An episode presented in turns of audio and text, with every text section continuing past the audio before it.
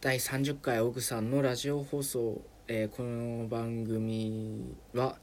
えートークベタな人間がどれくらいの期間で、えートーク力が上達するのかというのを、えー記録するものでございます。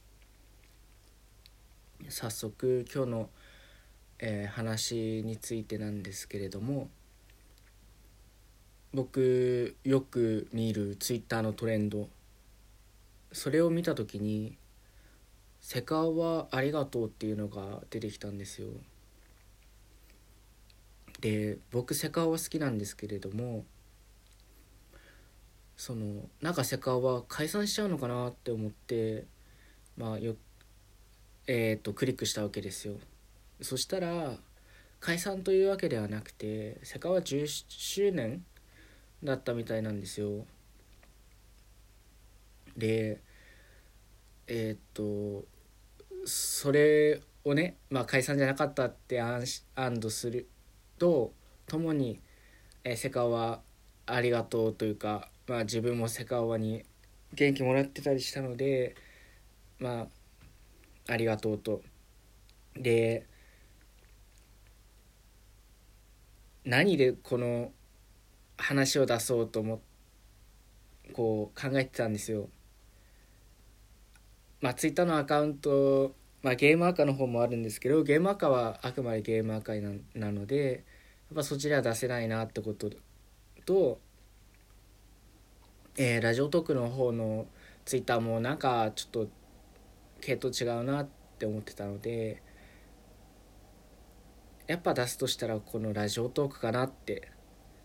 思いまし思い至りました。でそこで自分のセカオワとの出会いを話していきたいなと思います、えー自分がセカオワ好きになったのあっと興味持ち始めたのがあれですよね。RPG がテレビで取り上げられた時にまあ興味を持ち始めたんですよ。いわゆるまあにわかみたいなものですけれどもでそれでえっとまあ CD 買いましょうと。RPG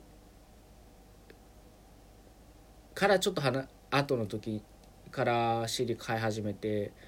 えースノーマジックファンタジーの時が一番最初に買った CD だったかな。まあ結構時間経っちゃってるけど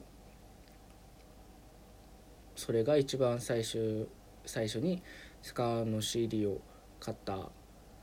時です。でセカワをどんどん聴いていくごとに昔の曲の方がなんか自分好きだなって思ってたので昔の曲も TSUTAYA とかで CD 借りて聴いてました。でセカオは今どんどんどんどん人気もで出てきてっていうかもう人気はすでにありますけれどもまあまだライブにはねちょっと用事とかで行けなかったりしてたんでセカオのライブにも行きたいなって思ってます、えー皆さんもそういったえーっとまあ好きなアーティストさんだとかアイドルだとか漫画家さんだとかいらっしゃいますかね。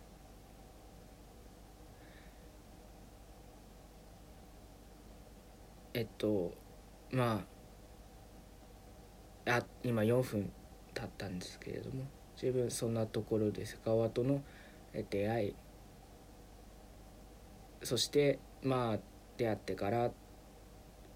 どんなことがあったのかっていう話をしました、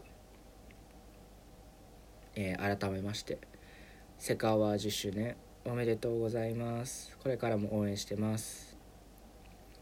以上ログさんのラジオ放送でした。